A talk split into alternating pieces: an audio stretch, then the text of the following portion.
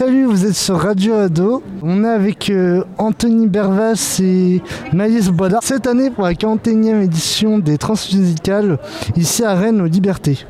Euh, donc du coup, salut Anthony Bervas et Maïs Boidard. Vous êtes chargé de la communication euh, numérique pour l'association des transmusicales. C'est beaucoup de boulot. La communication pour un tel événement, faut-il une solide expérience pour travailler sur les transmusicales pas forcément en fait, il faut effectivement connaître le métier euh, de chargé de communication, connaître un peu euh, les réseaux, euh, connaître les outils numériques et à partir de là on peut travailler dans n'importe quelle entreprise finalement.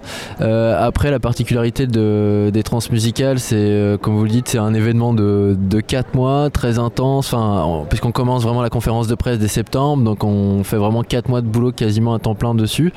Donc là bah, ça prend plus de temps, c'est il faut, hum, ne pas avoir peur du, timing, euh, de faire des heures, etc. Et puis des changements de dernière minute et des imprévus. Mais, euh, et après, on se forge notre propre expérience.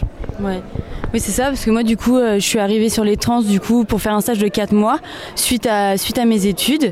Et du coup, c'est vrai que ça permet d'apprendre énormément sur le terrain, malgré les. Enfin, j'ai quand même des bases. Du coup, ça m'a permis de découvrir plein de choses et c'est très intéressant comme expérience. Et voilà, faut des bases, mais après, on se fait aussi sur le terrain, c'est ça qui est intéressant. C'est une première pour vous deux, euh, cet événement? Bah, moi, oui, c'est une première au, au, travail. J'ai déjà fait les trans plusieurs fois en tant que festivalière. Du coup, ça a été quatre mois de préparation assez intense euh, et là, c'est hyper intéressant de voir euh, le projet vraiment se concrétiser et d'être sur place pour voir tout ce qui se passe. Et moi, du coup, ça fait c'est ma huitième édition déjà. Ça fait huit ans que je travaille euh, pour les transmusicales. Donc, donc voilà, c'est c'est jamais la même chose finalement parce que c'est jamais les mêmes artistes, c'est jamais les mêmes horaires. C'est il y a pas mal de choses qui changent. C'est jamais les mêmes personnes non plus qui tournent autour du, du village. Donc c'est toujours intéressant. Et du coup, vous prenez combien de temps en avance pour avoir le planning complet des trans? Le planning il se construit vraiment au fur et à mesure. Euh, le programmateur, donc Jean-Louis Brossard, une fois qu'il choisit tous ses artistes, il les place, il sait où les placer. Donc petit à petit, il nourrit sa grille comme ça. Il sait qu'il va mettre des gens donc euh, à l'étage ici, euh, d'autres à l'Ubu, d'autres qui vont pouvoir aller au Parc Expo plus sur des grosses scènes. Et, petit à petit, comme ça, il, fait les, horaires. les horaires, on les a à peu près mi-novembre, fin octobre, où il y a vraiment un planning très très serré où chaque artiste doit jouer à telle heure que le plateau doit être préparé avant par les techniciens, etc. pour emmener le matériel. Et donc là, c'est vraiment euh, au millimètre près. Grâce à l'évolution du numérique, euh, trouvez-vous qu'il y ait plus de festivaliers chaque année? Euh, C'est intéressant comme question. Alors nous, on essaye d'avoir de plus en plus d'outils, en tout cas numériques, pour s'adresser aux personnes qui utilisent. Et puis donc il y a aussi bien l'application, les réseaux sociaux, Facebook, Instagram, Twitter.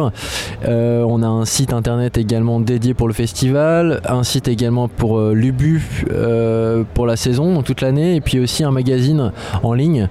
Donc on essaye vraiment de créer du contenu spécifique aussi pour euh, trouver donc du, jeune public et puis des gens qui utilisent le numérique. Et là aujourd'hui on a une croissance en tout cas sur le d'utilisateurs sur le site, donc donc il y a de plus en plus de monde grâce à ces outils là, oui. vous bossez sur d'autres gros événements à côté des trans? Surtout la saison à l'UBU du coup qui est en plus du festival et qui est sur toute l'année du coup. Oui, après il y a, les événements effectivement, donc c'est tous les concerts qu'on fait, euh, qu'on programme à Lubu, la, salle qui est juste à côté. Il y a également donc euh, pas mal de, choses qui sont faites en action culturelle. Il peut y avoir des concerts euh, dans les prisons, des concerts, des concerts dans les écoles, des concerts dans des EHPAD. Donc ça c'est des événements qui sont aussi toute l'année, mais qui sont oui, qui drainent beaucoup moins de personnes bien sûr que, que ce festival qui peut avoir jusqu'à 62 000 personnes euh, à venir. Anthony et Magnus, bah merci d'avoir répondu à nos questions. C'était cool. À bientôt sur Radio Ado.